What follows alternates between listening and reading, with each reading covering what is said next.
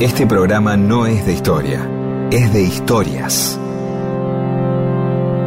Historias para que no haya silencio, porque el silencio tiene demasiado prestigio.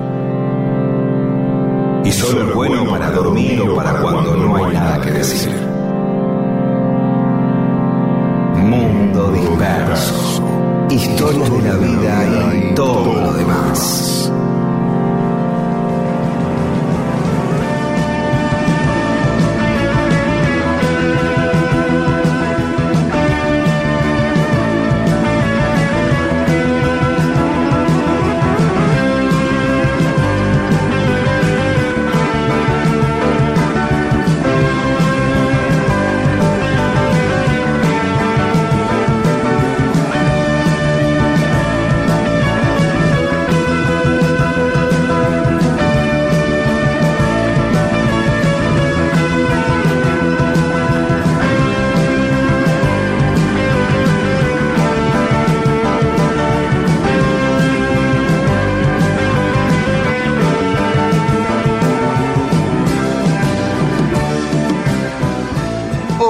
Les va? Aquí estamos en Mundo Disperso. Somos Pedro Saborido, Daniel Miguel junto a Paula Weintraub, Olivia Dayes y Eamon. Hola, Pedro.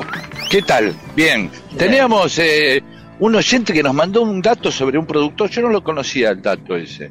Sí, viste, bueno, nos, nos inquietó. Nero Nero era el oyente que nos dijo que hablemos de Denny Cordell y ni vos ni yo sabíamos quién era y buscamos, ¿no?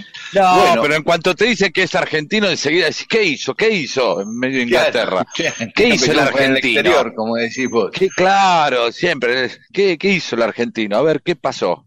Eh, Dennis Cordell nació en Buenos Aires en 1943. El papá era inglés, pero vivían acá, gente de clase media alta, te diría. Y el día de los bombardeos a a Plaza de Mayo, el 16 de septiembre de 1955, que hace pocos días se cumplió un nuevo aniversario, quedaron muy impresionados. El padre, la madre dijeron, de este país no tenemos que ir. Y se fueron a Brasil. No porque fueran peronistas, pero le parecía un nivel de locura extremo. Perdón, hasta ahora tenemos ingleses que se- mientras estuvo el peronismo no tuvieron problema, la estaban pasando bomba. Perdón, por decir bomba no es el- justo el momento Sí, bueno, para decir eso. sí. Digo, pero te quiero decir, estaban pasando bien. Y el tipo agarró y dijo, "Oh, esto se pudre, ahora empieza a gobernar esto. Y yo, se va el peronismo. Sí, Hasta ahí sí. estuvieron bien, se fueron a Brasil. ¿Y entonces qué pasó? El pibe tenía 12 años, o sea, desde que nació hasta que terminó la primaria la hizo en Buenos Aires, Denis, que después le- su nombre artístico fue Denny, sin la S. Bien. Se fueron a Brasil, estuvieron un par de años en Brasil y después se fueron a Inglaterra. Ahí, en plena adolescencia, el pibe engancha con el rock, le gusta el rock, después ya un poquito más grande empieza con el hipismo y consigue laburo en una editorial musical. Y de a poquito se va metiendo a ver si podía ser productor, un tipo que ya tenía, producía muchos grupos, le dice, mira, hay una banda nueva, fíjate vos, producilo vos, a ver qué te parece y qué sé yo. Y la banda era The Moody Blues, y este le propuso tocar un, tema de otro que ya conocía, pero con nuevos arreglos de él, y, sacaron el primer simple que fue un éxito. Entonces ahí, viste, le empezaron a dar bola, ah, bueno, mira, le encargaron que busque nuevas bandas, a ver si había alguna buena. Un día le caen unos pibes y este dice, bueno, toquen un tema, tocan un tema, toquen otro. Está bueno, a ver, toquen otro. Está bien, vamos a grabar, le dice. ¿Cómo se llaman? Procol Harum, dicen los pibes. Uy, claro. Es así. Sí, sí. Había, eh, es el- en la narración, vos creaste ese momento de decir a ver quiénes eran. Y llegaron unos pibes y ahí vos sabés que tenían que, si no, si nombrás a uno que no, este, no lo jura nadie, se caía todo, una anécdota espantosa. Claro, Ya, claro. que- nada, un fracaso. Bueno, vamos a grabar. Y me gusta este tema, pero es muy rápido, muy rockero.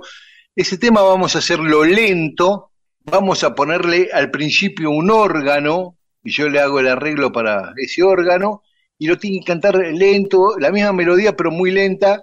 Y el tema era Con tu blanca palidez, que fue enseguida, Claro. fue el primer disco de Procol Harum y un hit mundial tremendo, ¿no? Sí. Este, Lennon acá- era fanático de ese tema.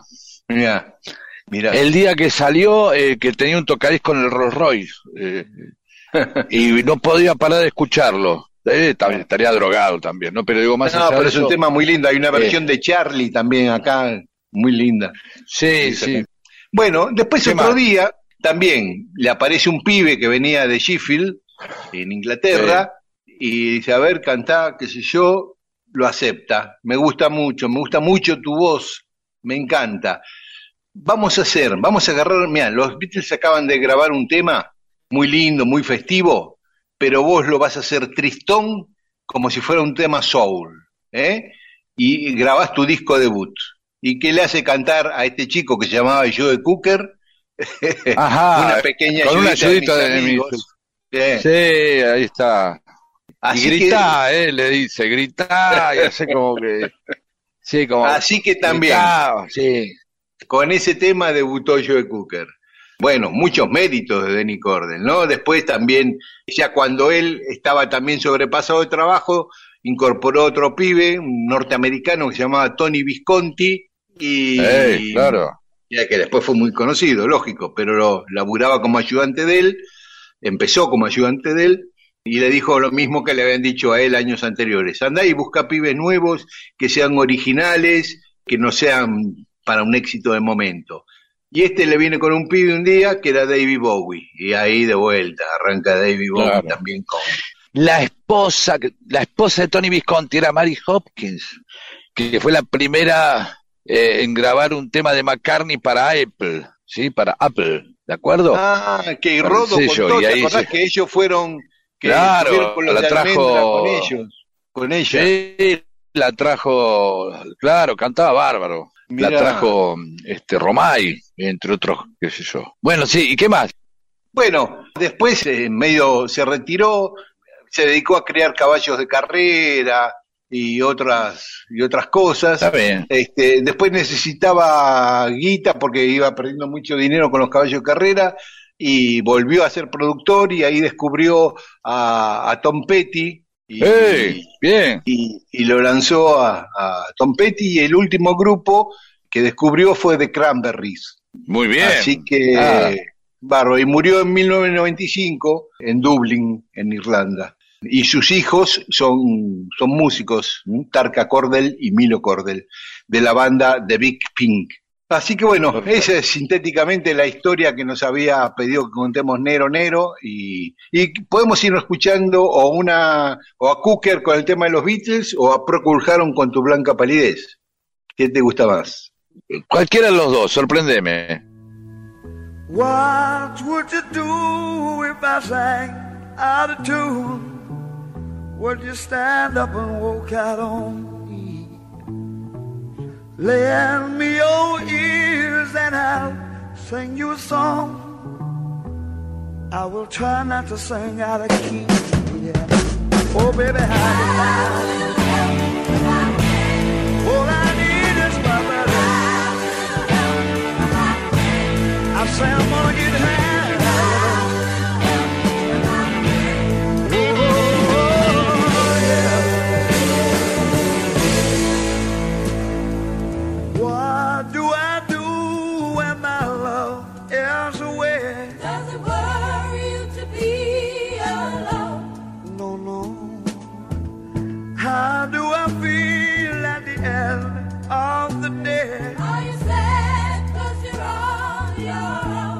tear no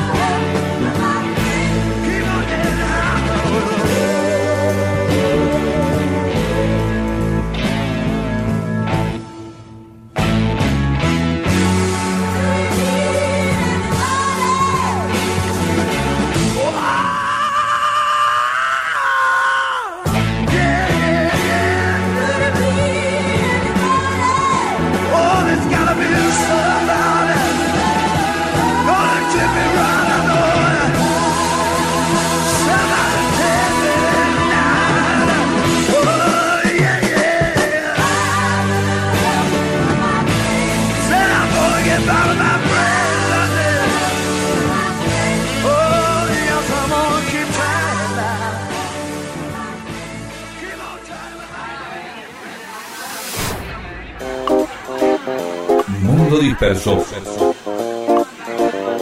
Todo lo que sucedió en la historia solo para que vos te entretengas un domingo a la mañana. Seguimos en Mundo Disperso.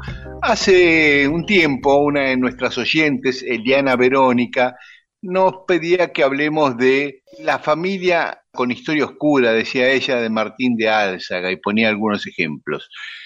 Empezamos a averiguar entonces, a ver qué había de oscuro en esta familia, y encontramos algunas cosas. Una de ellas es un crimen, un asesinato que se cometió en Buenos Aires en 1828 y que estuvo involucrado uno de los hijos de Martín de Álzaga. ¿no? Martín de Álzaga, recordemos que era un millonario, un comerciante español de mucha plata, que cuando se produjo la Revolución de Mayo, él se opuso y en 1812 intentó una contrarrevolución, lo desbarataron los patriotas, fue juzgado, fusilado y colgado en la Plaza de Mayo, ¿no? Este, Bien. él y 40 tipos más. En 40 días estuvieron ahí los cuerpos colgando Uh, en las orcas en Plaza de Mayo, sí. bueno, sí. Este, eh, sí, es un detalle que a veces cuando tienen que hablar de los del patriotismo, de los próceres, son cosas que, bueno, Sí, aparte llevaban a los chicos de la escuela a ver los fusilamientos y los ahorcamientos. Una cosa claro, es muy pedagógico. Sí, bien pedagógico. Eh, bueno, en la Guerra Civil bien. Española también, Ah, cuando los franquistas fusilaban a republicanos.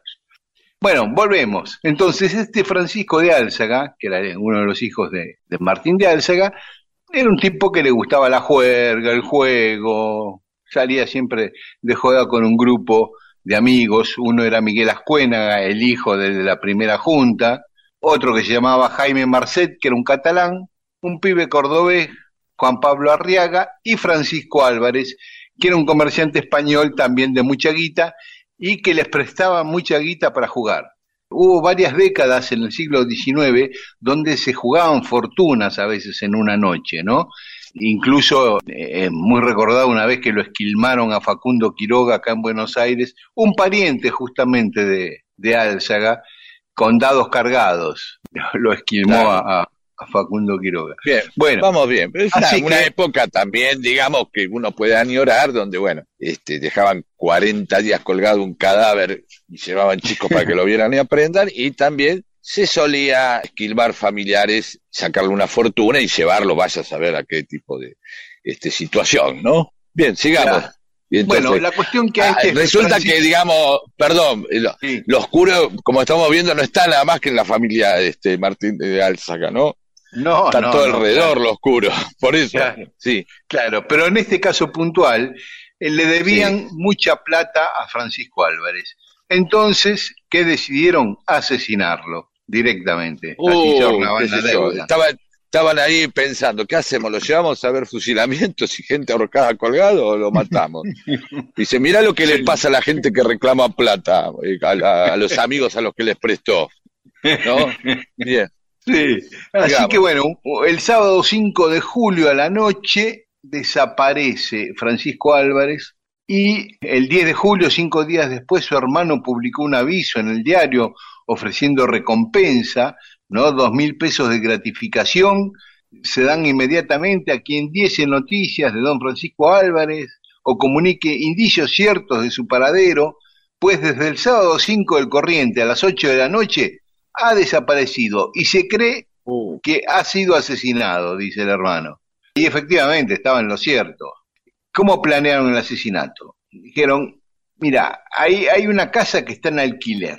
Entonces Arriaga lo mandaron a que consiga la llave, una casa vacía, ahí en la calle Esmeralda, en el primer piso, con la excusa de llevar a alguien a, verlo y alquilarla. Entonces la dueña le da la llave a Arriaga. Y después lo, lo mandan a Arriaga, eh, Marcet y Álzaga, a buscarlo a Álvarez, con la excusa que Álvarez estaba buscando un piano para comprar y le dijeron que en esa casa vendían un piano porque no lo iban a ver. Entonces Arriaga va con Álvarez y cuando llegan a ese departamento que estaba vacío, lo estaban esperando Álzaga y Marcet y lo apuñalaron hasta matarlo. Arriaga va a buscar, Arriaga era el chepibe del grupo, ¿no? El Magil. Sí, güey, Lo venía, mandan- sí. Sí, lo mandan a buscar en una carreta que tenían escondida, la traen y se lo llevan, lo sientan en el medio de ellos como que iba borracho, como que venían de juerga y lo llevaban borra iba, este, iba Ah, borracho, encima hacen comedia. Sí, encima hacen comedia los tipos. Claro, van sentados los Claro. cuatro ahí en el No asiento. solamente lo enganchan al tipo, le dicen, mirá, salió, hay un piano acá, salió en segunda mano, fíjate. Vamos a ver si lo vemos. No hacen envío a domicilio, no, tenés que ir a verlo. Este, es un piano, ¿cómo van a, te lo van a traer para que lo pruebes a la puerta de tu casa? Hay que ir a verlo. Bueno, vamos. Lo matan y después encima está Sí, como ahí. este. ¿eh? Está así, Claro, claro. Así ¿Dónde que así viene? con, Nada, venimos a probar un piano. pero este se emborrachó y Sí, bueno, empieza a tomar, así. Se dar cae mal la tocar. bebida.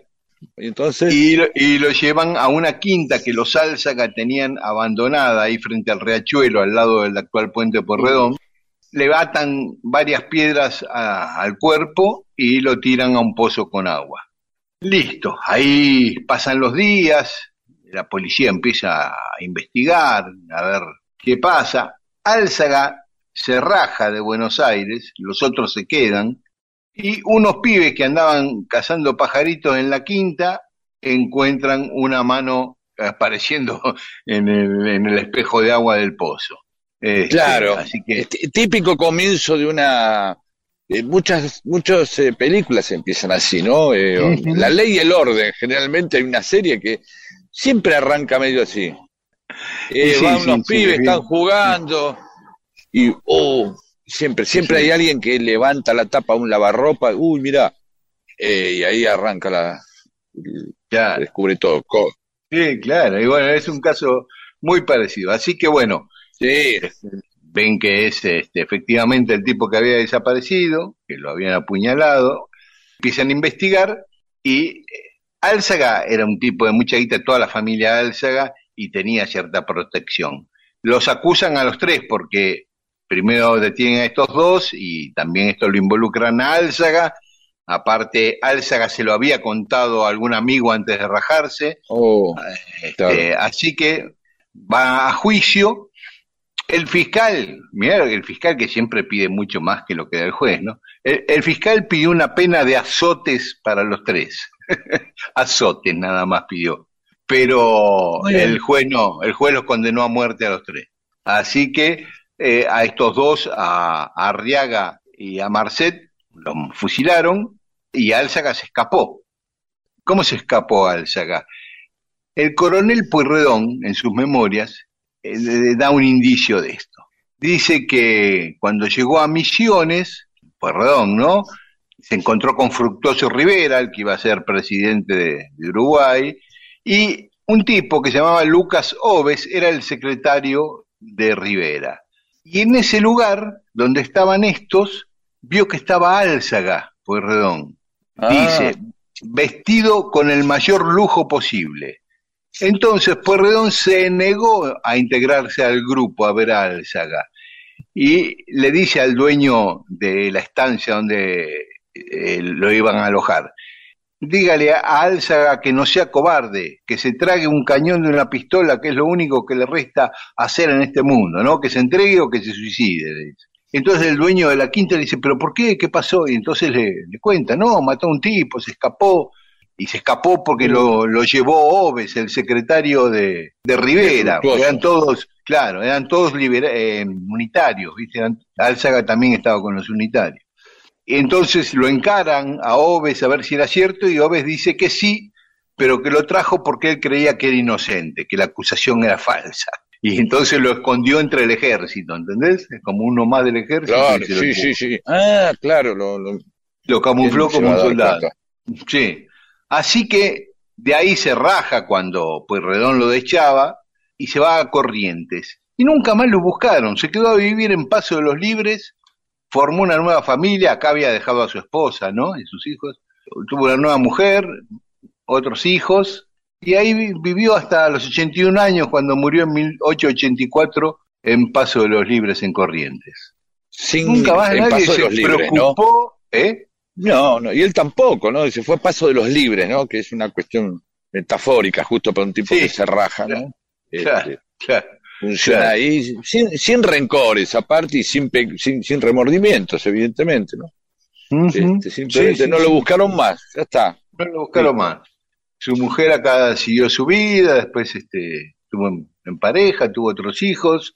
Hay muchas versiones eh, sobre la mujer. Siempre ahí se cuenta una historia de que la viuda Sí. o la mujer, la ex mujer de este, tuvo un ataque de catalepsia y bueno, y, No, bueno, ya está, Todo eso- vamos a seguir otro. y no, eso, eh, esa historia yo la Oh. chequeé y es mentira. Ah, bien, estamos por comer. Claro. Así ya que estamos. Nos hablamos de manos asomando eh, pozos y, Sí, sí, sí. y, llevar pibe a ver cómo fusilan gente y, ¿sí?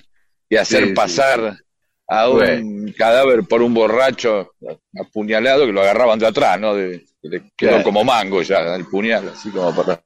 Sí, sí, bueno, ya pasó hace casi 200 años esto, ya estas cosas no pasan más, así que bueno, listo. No, Coman tranquilo. No, no, por lo menos entre Álzagas y, Francisco Álvarez, digamos. O, o pasa, ¿qué no van a pasar? Sí, siguen pasando. Eso. Bueno, pero yo quería crear está- otro clima y vos lo volvés a traer querés de la suavizar, realidad. vos querés, vos querés suavizar. Como es, es un problema, lo histórico suaviza las cosas, ¿no? Esto, el famoso, esa cosa de la tragedia, más tiempo y toda esa Sí. cosa. Digo, pero es verdad, eh, pasó. No sé si, si la semana pasada llevaron pibe a ver un fusilamiento, una cosa. ¿Cómo? No, esto era antes, cuando la gente era más salvaje y la familia, lo que debe ser la familia, si a la familia eh, Álzaga la consideraban oscura, lo que debía ser, ¿no? Claro. Evidentemente, para, Claro. en esa época dijeron así, ¿vos sabés lo que hicieron los Álzaga? No, contame, pero para que tengo que llevar al pibe a ver como a un cadáver colgado de hace 40 días y después llego los pibes y cuando los traigo me contás la oscuridad de los Álzaga, dale. Ahí está. Sí. Mundo disperso.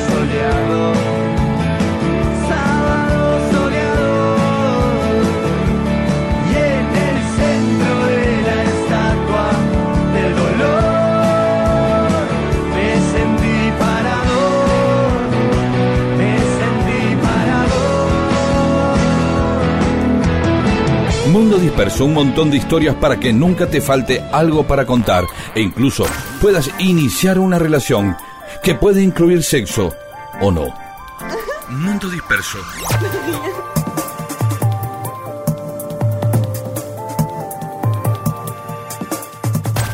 Y en Mundo Disperso, cosas que pasaron un día como hoy, un 25 de septiembre. En A ver. 14- 1493, en Cádiz, Cristóbal Colón parte en su segundo viaje a América. Ya no era como el primero que salió con tres barquitos de Morondanga. Acá salió con 17 barcos, ¿no? Y 2.000 tipos en la tripulación. Dado el éxito del primer viaje, ¿no? El entusiasmo que provocó, Claro. el, que trajo los tipos y trajo eh, plantas y llevó indígenas para que vieran y se volvieron locos. La reina lo hizo sentar al lado, le probó la comida el tipo que detecta Sí, ¿no? si está envenenado. probador de comida, todos Claro. lo saludaban por todos lados y ahora, claro, se fue. Que después, claro, va a venir una inversa, que es, vas con más y la expectativa es mayor y resulta que después empieza el camino inverso. Claro. Eh, digamos, la proporción es más demanda, vamos con 17 barcos y no venimos con la... Como ya empieza a decepcionar, como no empieza la-. La, proporción. Ah, si fui con 3 me traje todo esto, si voy con 17 me voy a traer cinco veces más.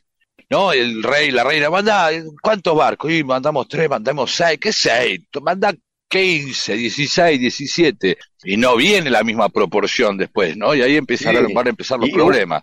Y unos días después mandaron al hermano de Colón a Bartolomé con cuatro más por la duda, 21 barcos en total. Pero Eh, eso de manija, ¿no? Diciendo, "Ay, mandemos cuatro más, tenemos Mm. cuatro barcos, ¿a dónde iban a ir los? No, iban a ir acá hasta Palma de Mallorca. No, ¿para qué? ¿No? Y ahí, qué, ma- qué manija que se dieron los tipos. Bueno, ¿y qué Claro. más? Perdón. Claro. Y él ahí vuelve al Fuerte Navidad que había dejado con 39 españoles porque no les entraban todos en el barco para volver, lo habíamos contado, ¿viste? Que Uh, quedaron sí, 39 claro. tipos ahí. Que vamos a contar un día la historia de esos 39, llegó y no había ni uno de los 39. Uh, Y entonces fundó otro, Sí. otra población más en lo que ahora es República Sí. Dominicana, ¿no? y, Y, a- y también, anda a convencer, anda a convencer que se quede alguien después. claro, claro. Mirá que más lindo, que Segura, claro, seguramente la segunda vez no avisó, se fue y quedaron los tipos. No, todo de noche hay que dejar 60 tipos. No, la proporción, si con 3, 10 por barco. Claro. No, aquí Claro. vamos a dejar 210 personas, así, nos hacemos Claro. los boludos y salimos de noche. Así, Sí, qué horrible. sí. Y en 1513, o sea, 20 años después de esta partida de Colón, otro conquistador español, Vasco Núñez de Balboa, descubre Sí, el Océano Pacífico. Ya lo habían descubierto otros, pero es el europeo que descubre el Océano Claro. Pacífico. ¿no? sí, Este, sí. El que legitima el coso es la historia, o sea, ya Claro. estaban en el Pacífico, otra gente ya se bañaba y tenía cosas ahí, obviamente. ¿no? Pero para ellos eh, claro, es toda una tipo- novedad. Y sí, se cruzó Panamá a pie y llegó a otro mar. Ahí se dio cuenta que, que había otro océano, le puso Mar del Sur. Pensar que muchos por ahí lo hicieron a la altura de Bahía, de San Salvador Bahía, dice, vamos para allá a ver qué onda. No agarraron por la parte más ancha, o agarrar la parte, este tuvo, es el tipo por el ojete que tuvo de justo decir en Panamá, o tenía cartografía, no, no tenía, No, es, no. de pedo le pegó. No, yo creo También que eh, Sí, le habían dado algún dato eh, los caciques de ahí, viste que, que ahí cerca había mar. perfecto. Este, Bien. Y en 1828, un día como hoy, intentaban asesinar a Simón Bolívar. Lo quiso matar Francisco de Paula Santander, que después fue presidente de, de Colombia, ¿no? Ahí en Bogotá estaba en lo que era la casa de gobierno y entran unos tipos, matan a los guardias y cuando llegan a su habitación, Bolívar ya alertado se había escapado por una ventana, convencido por la esposa de Bolívar que le dijo, rajar, que yo los distraigo, ¿viste? Ella recibió un golpe en la cabeza nada más, no, no le dispararon a ella. ¿Por qué Sí decís nada más? porque y, no entraron lo al dieron a vos. No, porque entraron Bueno, tiro. está bien. Ah, estás haciendo una evaluación de, claro, de daños, ¿no? Estás De haciendo eso. Claro, un golpe en la cabeza cuando están lloviendo balas. Cagándote a eh, tiros. barata. Está bien. Está Este, bien, está muy bien, está muy bien. Eso es lo que le dijeron a ella. Eso es lo que le dijeron a ella. Claro, ¿No? claro. Pero diciendo, oh, cómo me duele esto, hijo de puta, me pegaron con un sifón en la cabeza. Y. Porque se había inventado para eso el sifón en esa época, para pegar. No, después descubrieron que salía agua. Y, y de pronto le dice, ah, pero ¿sabes qué? Bien. Por lo menos este, no te pegaron un tiro. Sí, sabes que tenés razón. Gracias por ver el vaso medio lleno.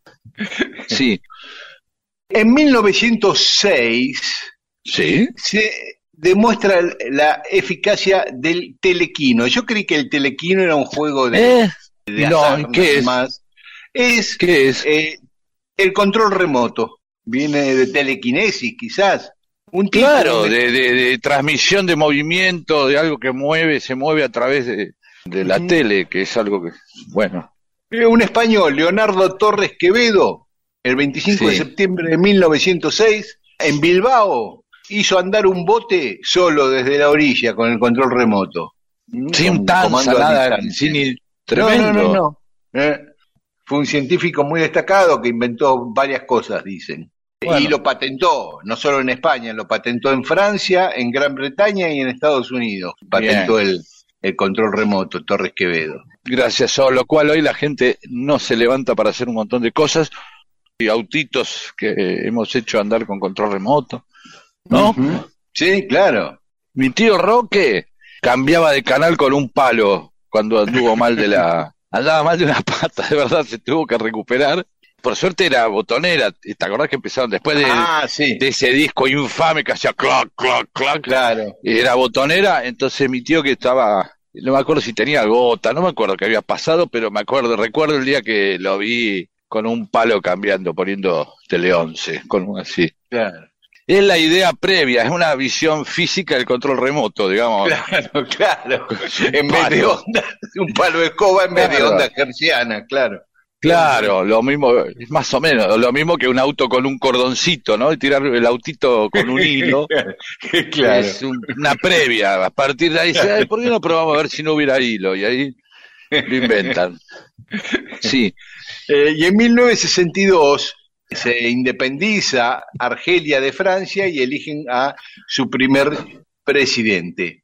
Después, Eh, si nos da tiempo hoy mismo y si no el domingo que viene, sí. vamos a contar la historia de un argentino que es el único héroe nacional de Argelia que vive. Por lo menos hasta el año pasado vos. vivía, habría que chequearlo si está vivo hoy. Y es el Día Mundial del Farmacéutico. Así que a los Eh. buenos farmacéuticos, un abrazo. La San- primera vez, la primera vez que haces una discriminación de saludando, me gusta. Sí, bueno, A los buenos. ¿Por qué vamos a saludar a todos? eso. claro. Sí, el, el del día de la, del trabajador textil lo mismo. Bueno, lo bueno, y así todo. No, porque el farmacéutico tiene una responsabilidad que si no la cumple, los médicos si tienen, o los farmacéuticos, los que tienen que ver con la salud, si no son serios y responsables, te pueden complicar la vida. El empleado textil te puede hacer las mangas más largas Bueno. Sí, pero le puede complicar la vida a otro. A cualquiera persona te puede complicar la vida, eh, Daniel. Bueno, pero hay algunas que pueden tener consecuencias más graves que otras, un error o una mala acción. Sí, está bien, está bien. Sí, discutible. En Un otro empleado momento. textil Sí. que haga de mala fe un pullover, pero un médico gusta que por el la empleado. un pullover de, que te quede muy largo y la manga cortita por el codo. Bueno, Y el tipo Pero se enreda con las rodillas y cae claro, claro, eh, por una escalera mecánica del bien. shopping Alto Avellaneda. está bien, pero es menos probable que un médico que quiere por hacer guita hace algo mal, qué sé yo, no sé. Hay una grave, es verdad, más responsabilidad sobre el ser humano, más peligro podés causar. Claro, no es el mismo que te hace un puente sobre el río Paraná que el que te hace eh, la bajada de cordón para tu casa. Son dos constructores, Exactamente. pero Uno puede decir, sí, está bien, dejémoslo ahí, listo. bueno. Tenés razón. Eh, y en el santoral católico hoy es San Cleofás, San Uh, Binfarro Quizás Ah, Inferros, Cleofás y ¿cómo? y aunacario. Cleofaso, Aunacario. eso, no Cleofaso, sí. Soy un Cleofaso. claro, Tenés un Cleofaso. No me puedo dormir. eran los cigarrillos de Cleopatra. Claro, Cleofaso. Bueno, ya está, basta, listo. Bueno, vamos a, listo, nos vamos a escuchar un poco Buena- de música. Sí, señor.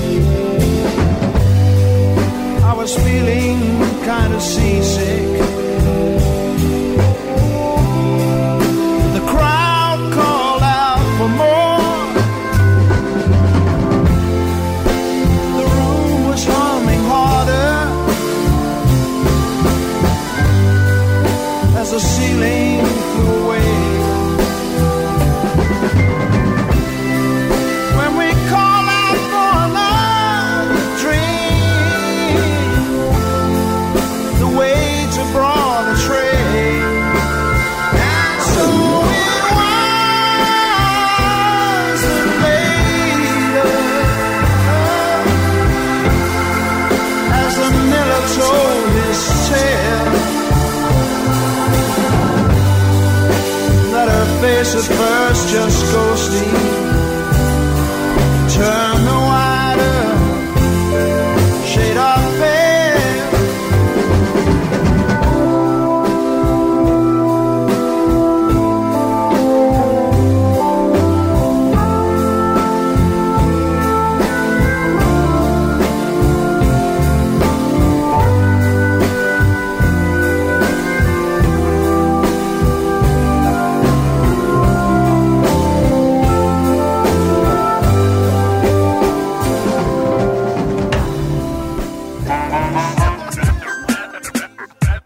Seguí dispersándote con Mundo Disperso. Miles de historias que no le importan a nadie. O sí, con Daniel Víguez y Pedro Saborido.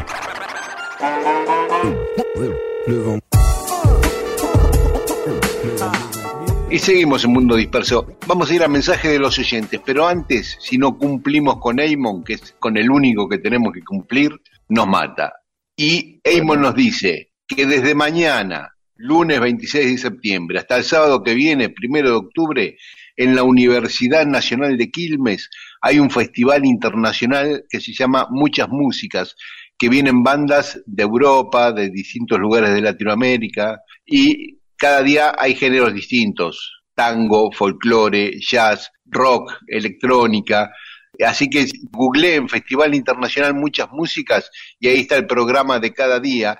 Todos los días es en la Universidad de Quilmes, en Roque Sáenz Peña 352 en Bernal. Pero el cierre es en el Teatro Municipal de Quilmes, que va a estar a cargo de Escalandrum. Ese día toca Escalandrum para cerrar en el Teatro Municipal de Quilmes. Dicho esto, eh, ¿está bien, Eamon? Dicho esto, mensajes de los oyentes. Ignacio Santillán. Les envío esta frase para mostrar otra de las caras de Sarmiento. La frase dice, el buen salario, la comida abundante, el buen vestir y la libertad educan a un adulto como la escuela a un niño. Eh, Bueno. Está muy bien esto. Sí, Sí. está muy bien. Cata Canalla, descubrí que en Cuba existe una ciudad llamada Morón y otra llamada Matanzas. Y pregunta, ¿el conurbano es una franquicia con proyección mundial? Muy bien, muy linda esta idea. Eh, ¿Existe un Eh. Florencio Varela en alguna otra parte del mundo también? ¿Y un Herley en Suecia? Ah, es una muy buena... Muy un San bueno. Martín seguro que existe. Eh, sí, sí, sí, claro. San Martín, sí, este, ¿no? Debe haber. Eh, Sí, no claro. sé, si- y, un y el almirante Brown, por ahí no almirante, pero seguro que Brown. Algún No, Brown también, eh, claro. Una Echeverría, hay que ver. Vamos, vamos a empezar a buscar. Quilmes es muy difícil. No, eso. Lanús puede ser en Francia, ¿eh?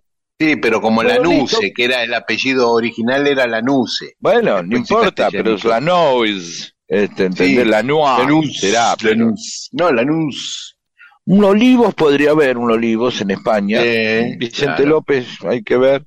San. Fernando, bueno, San Fernando, hay San Fernando, el San Fernando de Valle de, Catamarca, en Estados Unidos hay un par de San Fernandos, ¿sí? Ah, San Isidro Este, también, no es- ahí en Perú. San Isidro, de- claro, ahí está. Bien, es interesante, listo, vamos a, a investigar el conurbano expandido por el mundo. Oscar Eleuterio Sagaceta, desde Neuquén Capital, hace unos días en la Feria del Libro, eh, en un puesto de venta de bibliografía nacional y popular estaban los dos libros de Pedro, eh, gracias, los tengo y me compré uno de Leonardo Fabio y otro de Naberto Garazzi y terminé gritando Eva Perón. Sí, siempre pasa algo y no puedo ir a la Feria del Libro de Neuquén. A ver, vamos a ver el año que viene qué onda.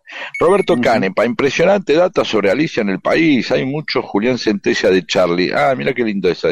Que predica que la frase los brujos piensan en volver refiere, parece, a López Rega. Hay ladris everywhere, diría este, cualquier Lennon.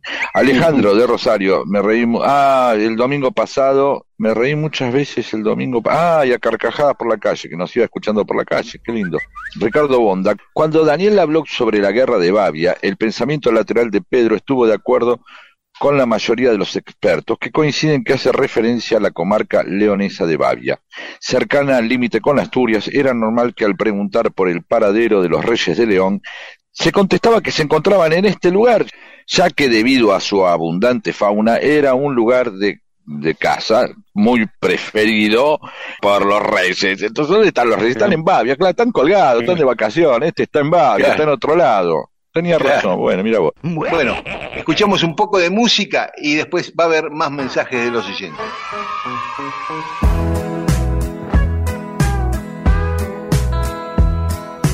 Viajo todo el tiempo a muchos lados. Viajo sin saber a dónde voy. No sé bien dónde queda mi casa. No sé cómo estoy si no me voy. Parece que las cosas no cambiaron. Hoy camino sin mirar atrás. Un camino lejos de los miedos. Te perdono si me perdonas. ¿A dónde va a parar lo que no te di? Me voy para olvidar todo lo que perdí. ¿A dónde va a parar esta sensación? ¿A dónde van las luces de neón? Cada uno ríe a su manera. Cada uno tiene su verdad. Tiempo curan las heridas. Las mentiras pierden al final. Sé que ya termina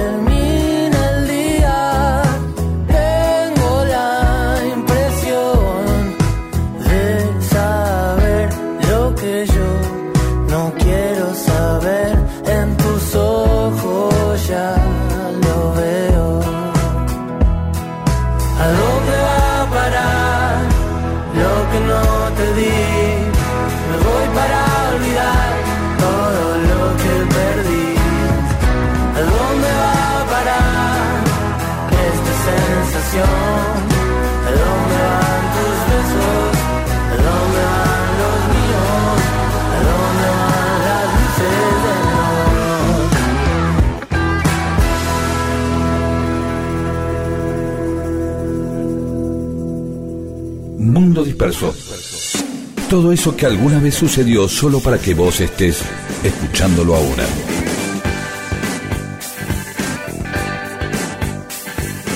Y seguimos en Mundo Disperso. Pedro, Sí, hay una canción no muy conocida de los Beatles.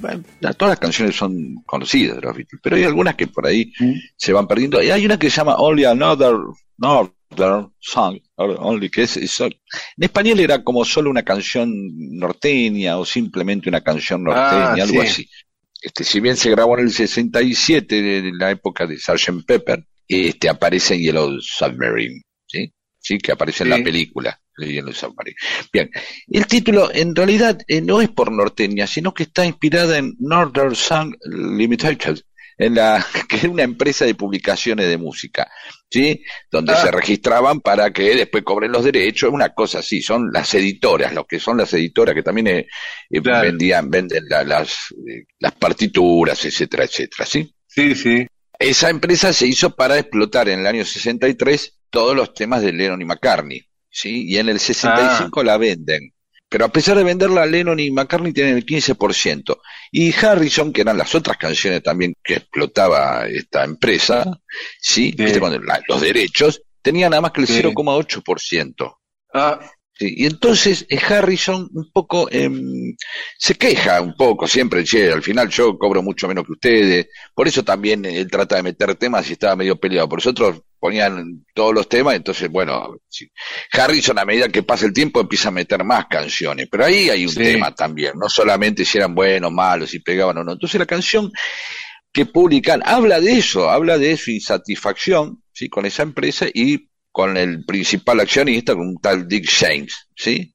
Que, eh, y también sugiere algunas cosas como que con la banda anda medio mal, qué sé yo, ¿no? Pero lo interesante de esto es que, bueno, más allá de que Harrison tenía como una gran pelea interna eh, en su lucha espiritual, precisamente porque tenía la otra parte también. Uno ve Get Back, el tipo siempre, en, en el documental de Get Back de los Beatles, ¿sí? eh, el que se hizo hace poco, él se lo ve siempre, che, yo pongo esto, cuánto vamos a cobrar, perdimos guita con Magical Mystery Tour, ¿sí?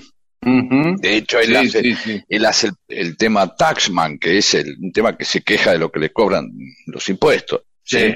Ah, O sea que hay ahí. En, en Harrison como una lucha interna.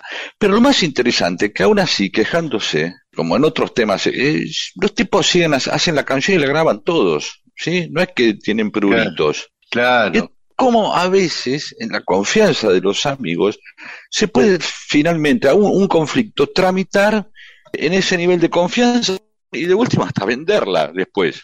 Claro, porque muchas veces esta cosa de, de vivir en un conflicto dentro de, un grupo de amigos, qué sé yo, o de gente, o mismo una familia, digamos, ¿no? Es, es decir, uno valora todo lo bueno de una familia y después, obviamente, hay días que se lleva patada con los hijos, con, con la pareja, este, o en el trabajo, pero uno evalúa y dice, bueno, pese a todo, más allá de esto, elijo estar acá.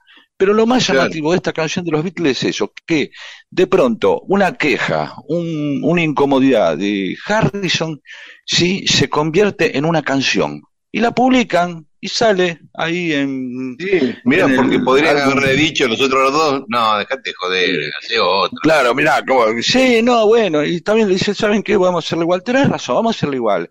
Y tenés derecho a quejarte.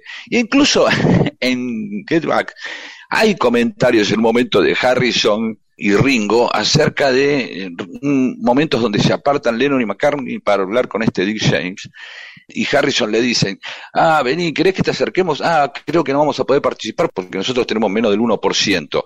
Así que que hablen ellos. O sea que también se ve que conviven con esa cosa de ver que los dos tipos, porque no, no era nada más que eh, el ego de poner más temas, era plata también. Claro, claro. Imagínate la, la plata de regalías que se llevaba Lennon y McCartney con respecto a la que llevaba Harrison y la que se llevaba Ringo, que Claro. recién después invoca dos temas, ¿sí? Invoca uno en el álbum blanco, Don't Pass Me By, y después invoca eh, El jardín de los pulpos. el jardín de los pulpos, que ya contamos la historia, y después algunos así que son unas jodas que están firmados por los cuatro, que son Polar y dos o tres más, pero son todas este, batatas que arman en joda y por eso las firman los cuatro. Así todo, haciendo una batata, unos mangos se hace seguro. Eso me Claro. llamó la atención mucho ese tema y es un, un tema no muy conocido, que me gustaría que ahora lo escuchemos. Tiene, es muy, muy representativo de la psicodelia, de las sobregrabaciones, casi no hay solo de guitarra, hay unas rarezas en el medio, cintas al revés, ¿sí? Escúchenlo con atención. Dale, lo escuchamos. If you're listening to this song, you may think the chords are going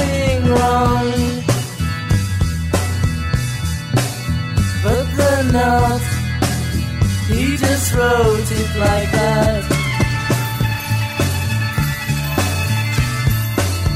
When you're listening late at night, you may think the band are not quite right. But they are, they just play it like that. Doesn't really matter what chords I play, what words I say, or time of day it is, as it's only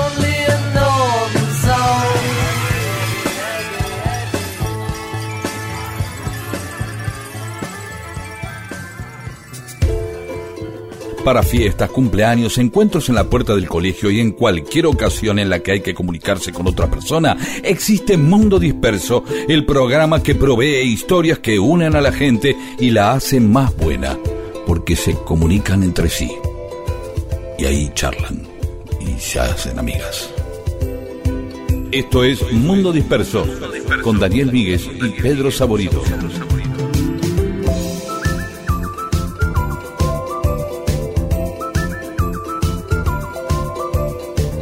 Y en Mundo Disperso seguimos con mensajes de los oyentes. Leo Pinto, la colación, ojo, volvimos por estos lares, es colarse. Es decir, entrar a un lugar sin invitación, es una colación. Sí, a mí no, me, el término colación me sigue todavía sonando de muchas maneras distintas. Colación de, el tema judicial, el tomarse una colación entre comida y comida, entre comida y comida, bueno, hay va- varias cosas. César de Verazategui nos pregunta, no nos pregunta, nos afirma que nosotros hablamos en un par de programas de Valferno y de la Mona Lisa. Y hace unos años salió una película con Kurt Russell y Matt Dillon, entre otros, llamada El arte del robo, donde hacen mención del hecho de Valferno. Y segura, de Valfierno, perdón. ¿no? Mirá vos, no sabía que había una película sobre el No, argentino. no, no, no, no, Stefano. no, no, no, no, no, no, no, no, no te entusiasme. Ah. Donde hacen mención del hecho, Ah, comentan ah. ese hecho, ¿no? Ah, está, ¿De está, acuerdo? Jorge Luis González nos invita a un evento que organiza el Sui Generis Fan Club. Y el sábado que viene, primero de octubre, a las 9 de la noche, en el Tanque Cultural, en Acasuso 6930, en Liniers, van a tocar bandas tributos de Sui Generis. Así que, quien quiera ir, ahí está hecha la invitación. Ariel Escocia Ledesma dice que lo inspiramos a este dialoguito entre Dalmacio Belezerfiel y su hija Aurelia. La piba está cantando, fue la lucha, tu vida y tu elemento. ¿Qué estás cantando, Aurelia? Le dice Belezerfield. Nada, pa, un tema que se puso de moda ahora. Ah, y acordate que hoy viene mi novio a casa. Eh, Rodrigo Maldonado, ¿pueden contar alguna anécdota de Nicolino, además de que fue botellero? Podemos buscar, yo no tengo ninguna historia sobre Nicolino Loche, pero el que era botellero era Horacio Acabalo. Virginia Cisca dice que los jóvenes ahora están en Narnia en vez de en Bavia. Se dice así, se dice, se dice, le- dicen así. Está en. Narnia, quiere decir que está colgado o está en cualquiera. Es como si está en cualquiera o, Claro, que Narnia Está, es un o imagina. por eso, claro. o planea cosas y que, que no tienen sentido. Melancólico caballero de Maldona Speed. Escuché lo de Bavia y su duda si lo de estar en Bavia viene ahí. Le digo que Pedro acertó. Bavia era la residencia de descanso de un rey de Asturias o León. Al parecer, como estaba mucho tiempo reposando ahí, cada vez que alguien requería la presencia real, se le respondía, el rey está en Bavia. ¿eh? Ya No igual ser. que el otro oyente. Muy la misma información. Eh, Engine Magnetic dice, festejar el Día del Amor y de la Amistad es buenísimo. Ah, porque en Colombia dijimos que festejaban las dos cosas el mismo día. ¿eh? Daniel Core, sobre el tema, eh, de- dice, eh, gracias por el arranque con Aclarre, eh, sí, una banda que nunca fue valorada como se merece, Germán Luis Miranda dice, en julio del 72 se presentó en el East Héctor Stark. Lo habíamos visto en el Barrock 2 y estábamos fascinados. Un invierno frío, éramos 40 personas como mucho. En la formación, Héctor Stark, González Neira y Rodolfo García. Estaba del Gercio en bambalinas, pero no tocó. Ah, no, mira. sí, muy bien. Como un Bueno. trío, aquelarre trío sería. Eh, Liliana Claro. Baldo dice, rock argentino, bien dicho. Y mil gracias por contar esa historia de aquelarre. Luján Square, el inicio con Rodo, siempre Rodo Corazón. Lennon y Yoguineta le divirtió mucho. Dice, como dice Pedro, siempre hubo, hay y habrá una ocasión propicia para hablar de los Beatles. Y un bigote bicolor flotando por ahí. Agrega a Charlie Luján. Bien. Por supuesto. Mundo Disperso, con Daniel Míguez y Pedro Saborido. Al fin llegó la primavera, al fin iremos a pasear, al fin la ropa de la escuela se empezará a deshilachar. Y seremos hoy más jóvenes que ayer. El sol nos va a invitar al renacer. Ahora que estoy rehabilitado, saldré de gira y otra vez me encerrarán cuando se acabe y roben lo que yo gané. Porque a mí ya no me importa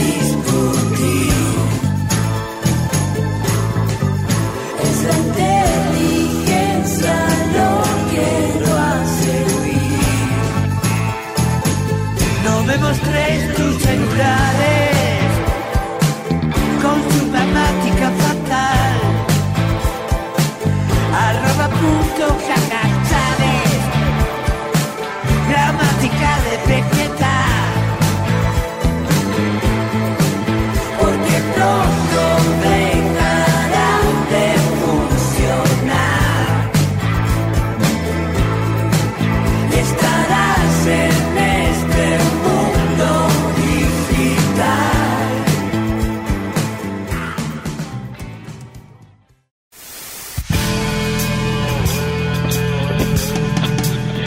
Si las cosas ocurren o ocurrieron y vos no lo sabés, entonces para vos no existen. Dale existencia a la historia escuchándola. Mundo disperso, eso que existe cuando vos lo escuchás.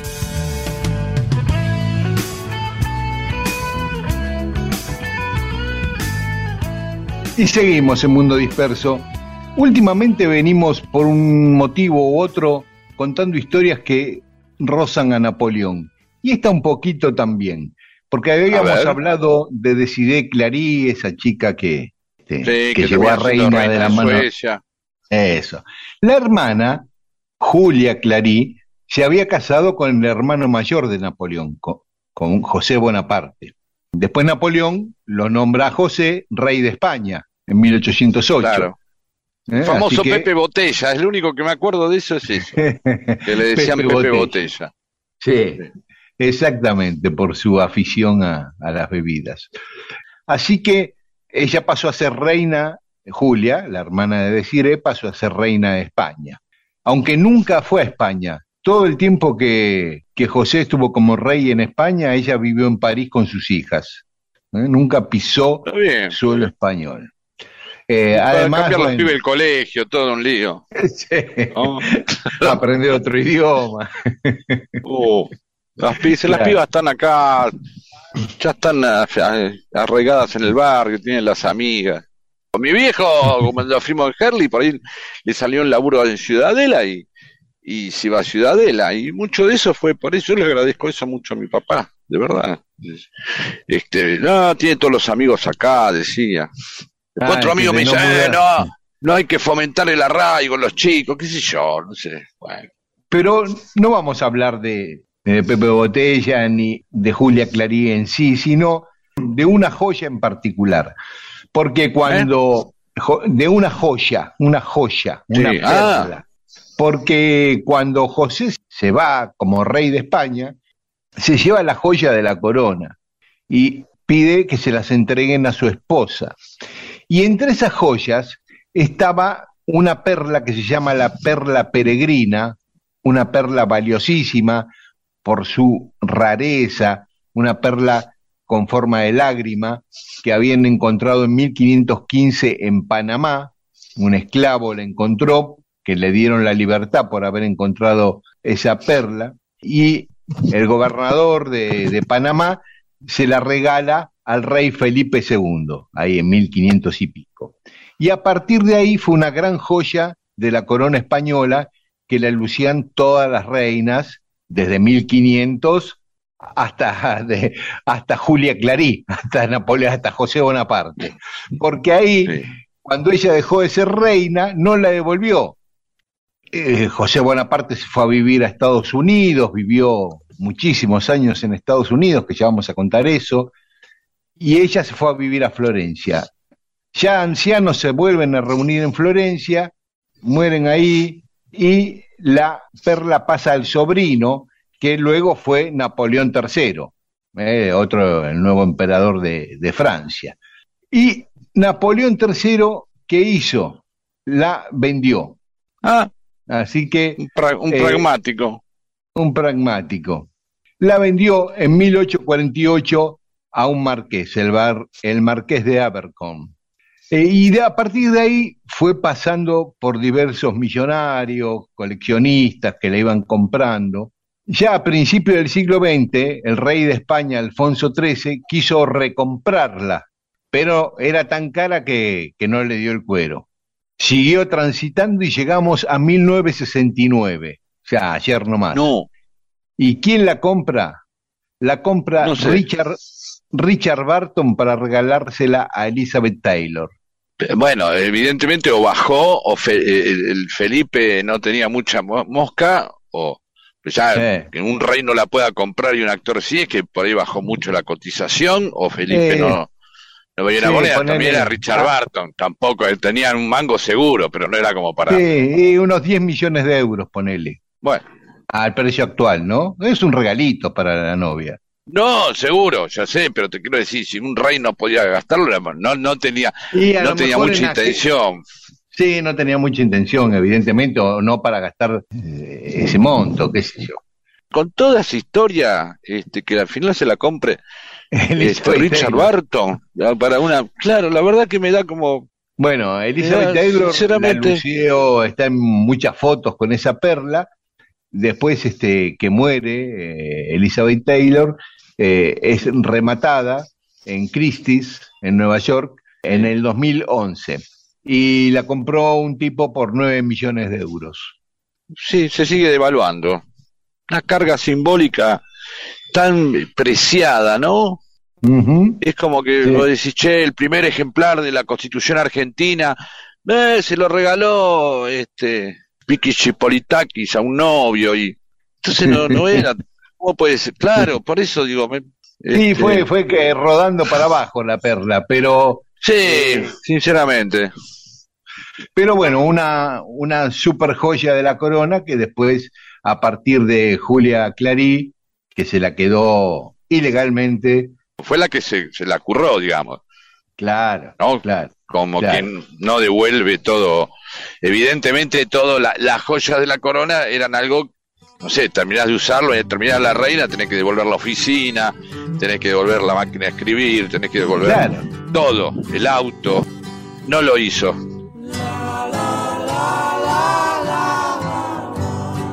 Mundo disperso.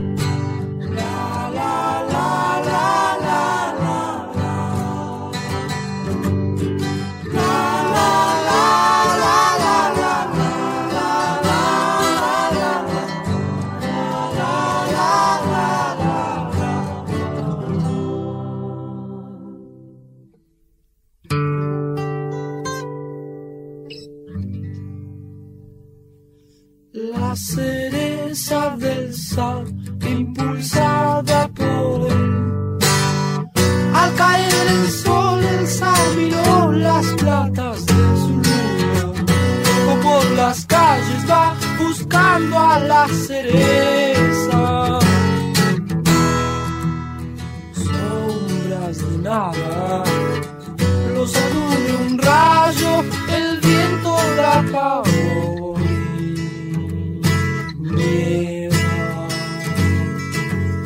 Las lajas de la calle y esta ola dura. De unos niños al ver la cereza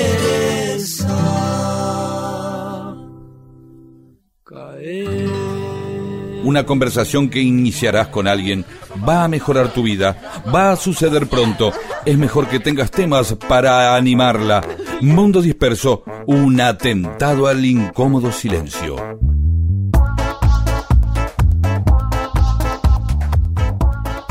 Y en Mundo Disperso tenemos más mensajes de los oyentes. Sobre el papá de Lennon, María Teresa González dice que le emocionó mucho la carta del papá. Y que muy linda, sí, una buena despedida de este mundo, muy linda carta. Adriana Iglesias, me encanta el tema de John y su padre. En algún otro programa me gustaría que también hablen. Sí, vamos a hablar sobre el tema Eleanor Rigby, que parece que tiene una historia también dolorosa. Los quiero tanto, nos dice Ingrid Overgaard.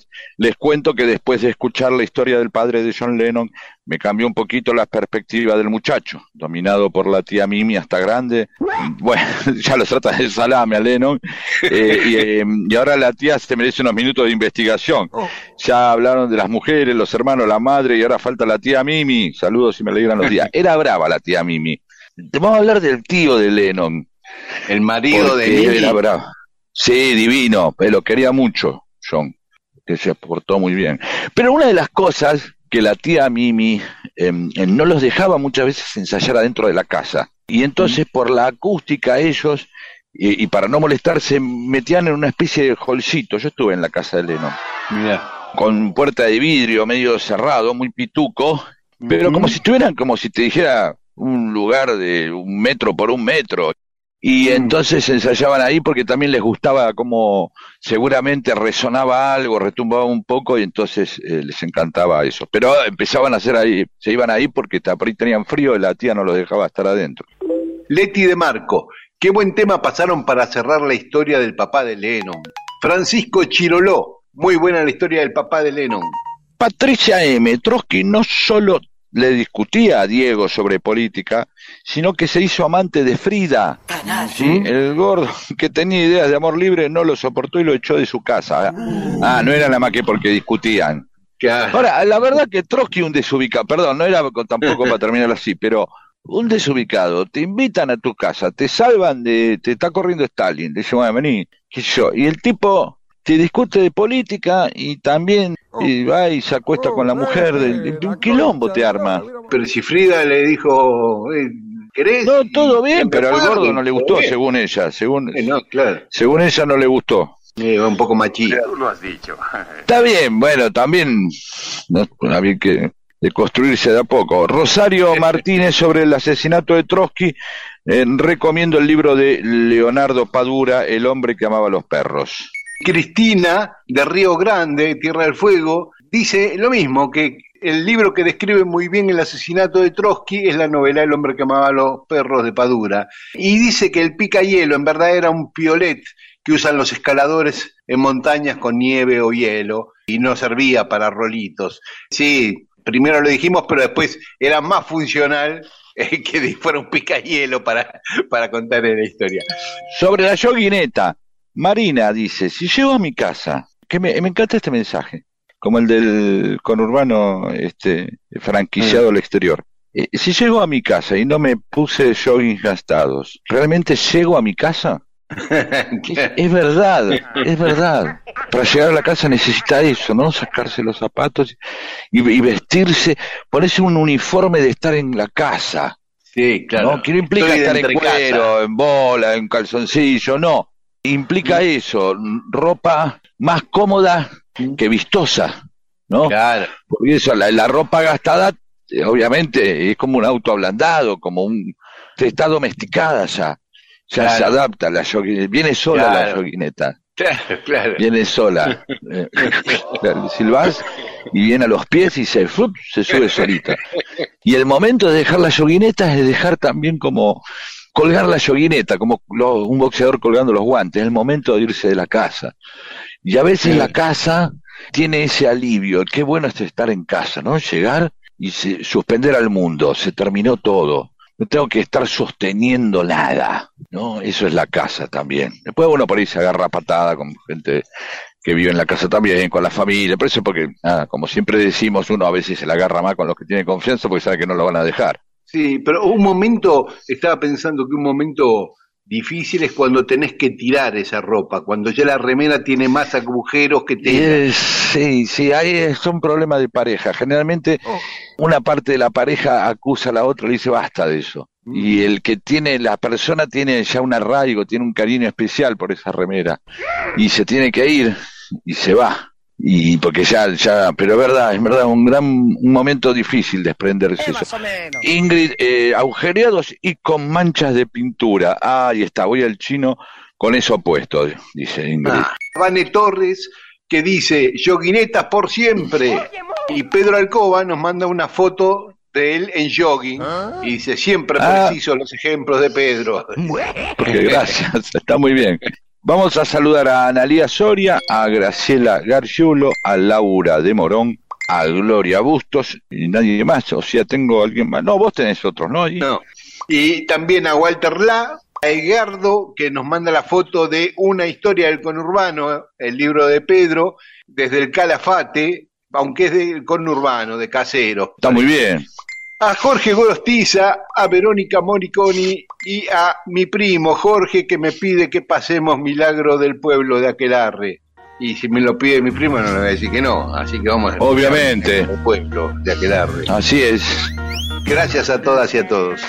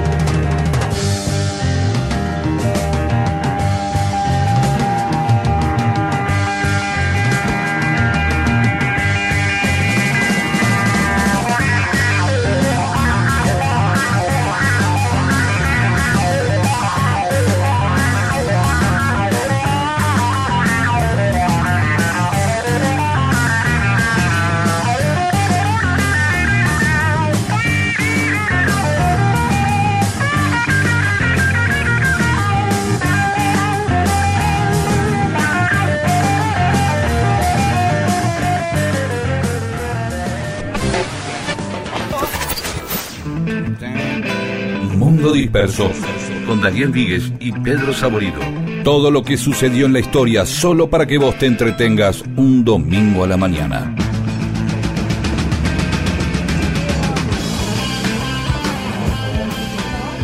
Y se nos termina el mundo disperso de hoy, Pedro.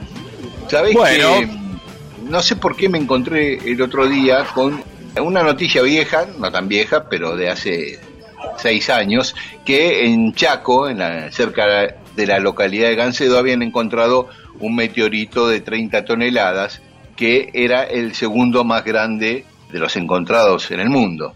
Entonces empecé a leer un poco y en el año 1969 habían encontrado otro en el Chaco, que le llamaron Gran Chaco, que pesaba 29 toneladas. Ahora en el 2016 en Gancedo, el que se llama Gancedo, el, el meteorito, uno de 30 toneladas, una tonelada más.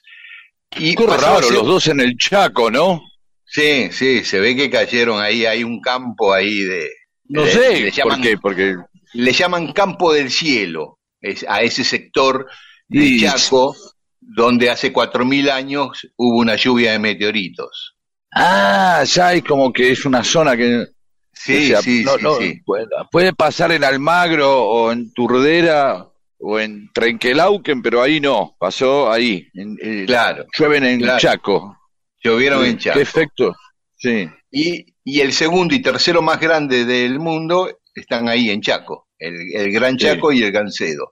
El más grande... Aclaremos que eh, es que encontrar el meteorito, no que cayó. No, bueno, En un día cayó, hace 2016. 4.000 años cayó, claro, en 2016. Claro, pero no es que el encontraron. 2016 cayó y decir, che, otra No. vez cayeron en el mismo lugar. El, No, el no. 69 dice, yo andaría con cuidado en Chaco. Digo, que, eh, claro, lo, lo fueron encontrando. No, porque Sí, de entrada uno Sí, dice, claro, bueno, claro. el, el- el 2069 encontraron uno y el 2016 y que otra vez cayó, estaba como un estúpido pensando, digo, otra, caen todos ahí siempre, ¿qué pasa? No, cayeron esa No. vez. que cayeron esa vez y ahora eh, y los van Sí, encontrando. van tanto. Claro. El más grande de todos pesa el doble, 66 toneladas y está en Namibia. Se llama Jova. Así que, bueno, ¿Y pero qué- tenemos, qué- qué- qué tenemos dos lugares en el podio. Y el más grande es 66 toneladas y los Está nuestros bien, 30 pero y 29. dame una dimensión, dame una dimensión, te dice el- la circunferencia, el 66 diámetro. toneladas, pesa 2 toneladas. ¿no? No, pero no, y sí, si es todo de plomo, el auto 15 pesa autos, más, una está montaña vacío el auto. 15 autos. No, ¿No es así? hay una cosa en, y en física hay una cosa que se llama peso fe- específico de los materiales, de la materia. Te- Los Ah. están escuchando mucho físico. El plomo no pesa lo mismo que el, el volumen. Un kilo de plomo y un kilo de telgopor no tienen el mismo volumen. Entonces no podemos describirlo. Ah, no. Si Claro. necesitamos saber el diámetro. Lo que pasa es que yo me llevé física, todo eso no lo sabía. Pero Bueno, más o ¿cuánto menos es? calculale dos metros eh, de alto por dos metros y medio de ancho, ¿no? Ah, entonces son, son 15 autos todos comprimidos. ¿Entendés a lo que vamos? eh, sí, sí, O sea, todo después de pasar por la, la chatarra, ¿no? Claro. Claro, un, es como lo que estamos hablando es, está bien. Son dos o tres, ponerle, no sé, algo más, cu- cuatro, cinco, seis baños químicos más o menos amontonados. Un Claro. kiosco, una casa rodante, un poco así, no sé cómo explicarlo. No sé, Sí, un bueno, o globetrotter menos más o menos alto, un globetrotter de alto Claro. por un globetrotter de... Un, un- ahí al pie, claro. Sí, lo pones ahí, pones un... qué sé yo, sí, uno... Un, Sí, un ginóbile y un acostado, claro, más o un menos. ginóbile acostado con estirando el brazo. Sí, Ahí sí, más o menos con eso te da más o menos el, el volumen, sí. No, y como una cosa lleva a la otra, me encontré eh, que dos veces meteoritos que cayeron en la Tierra pegaron en gente, le pegaron a gente. Hay que tener mala suerte, ¿no? Para que justo te pegue un meteorito. Sí, sí, que te emboque. El primero fue en 1954 en Estados Unidos, en Alabama, atravesó el techo de una casa y le, le pegó, cayó en una habitación donde estaba durmiendo una chica, Elizabeth Ah. Fox, y le pegó en la pierna, le lastimó en la pierna y en la cadera. Y el segundo, Pero el último, zafó, zafó, ninguno murió. El segundo tampoco murió, fue en 1992 en Uganda y el tipo estaba abajo de un árbol de banana, de un banano, y Boludeando. y- sí, ahí, y, se le Qué lindo, El tipo apoyado. agarra, está en Uganda, está en Uganda y dice, le hace un poco de huevo abajo el banano. No quiero que me llamen del laburo, nada. Se, medio se escapó. Sí, No, eh, un- ¿Qué un- año dijiste? ¿Qué año? 1992, 1992. Está bien, ya medio como que no se llevó el teléfono, No. el inalámbrico. Ya todavía el celular no sé si tenía el tipo, pero no se llevó el inalámbrico. Dijo, no, voy a, quiero relajar. Este, y, ¿Y qué le pasó? Y, y le cayó un pedacito, un, Ah. cuando entró en la, en la atmósfera se estalló, se esparció, y a él le cayó un fragmento de 3 gramos nada más, pero que le pegó en la cabeza y lo lastimó, pero nada grave, digamos, como que te hubieran dado un piedrazo en la cabeza. Este, Que por ahí fue un piedrazo. y sí, un piedrazo, lo que pasa es que una piedra de 3 gramos es mínima, pero venía a tanta velocidad Claro. este, que ahí también eh, eh, las leyes de la física incidirán para que aunque sea pequeño, si viene a mucha velocidad, y como un balazo, algo. viene, viene con todo, Claro. y sí. claro. Quien quiera Bueno. hacer probar esto puede subir a, subir a un puente y tirar un sifón y decir, bueno, ¿qué pasa si tiro el sifón desde 10 centímetros? ¿Qué pasa si me subo a un octavo piso y tiro el sifón? Y van a ver que el impacto de- del sifón es distinto. Eh, ¿sí? claro. De Bueno, todos modos, no sé sí. si se puede chequear que fue un meteorito, pues ahí fue un tipo que tiró un piedrazo. de- No, no, no, 20 pero metros. Está, está estudiado científicamente que fue. Me imagino, se manían- Sí, claro. No, Claro. no sé. Para decir, lo último que vos pensás si te cae una cosa, decís, debe haber un tarado tirando piedra, no estás pensando, Sí, "Uy, un claro. meteorito, entonces llevo No, la piedra a analizar. No, no, pero No, está seguramente cuando entró eso en la atmósfera, algún organismo oficial de, de astronomía lo habrá registrado. Sí, ¿Entendés? avisaron por radio, guarda. que- Claro, guarda, pues abran los paraguas, claro. Ya Así está, nos ya vamos, es- ¿no? este es Después un de esto. Sí, nos vamos, pero recuérdenlo para el asado, para la- el próximo cumpleaños. Ella tienen para hablar de, de meteoritos, es un lindo tema para una charla. Así es, siempre Eh, bueno. que, claro, no, no hablan de política, no hablan de fútbol, no hablan de religión, le cuentan lo del meteorito. Nos encontramos la semana que viene, aquí a las 12 en Radio Nacional y esta medianoche nos pueden escuchar en Nacional Rock, en el 93.7, si es que gustan. Chau, hasta el domingo. Dale.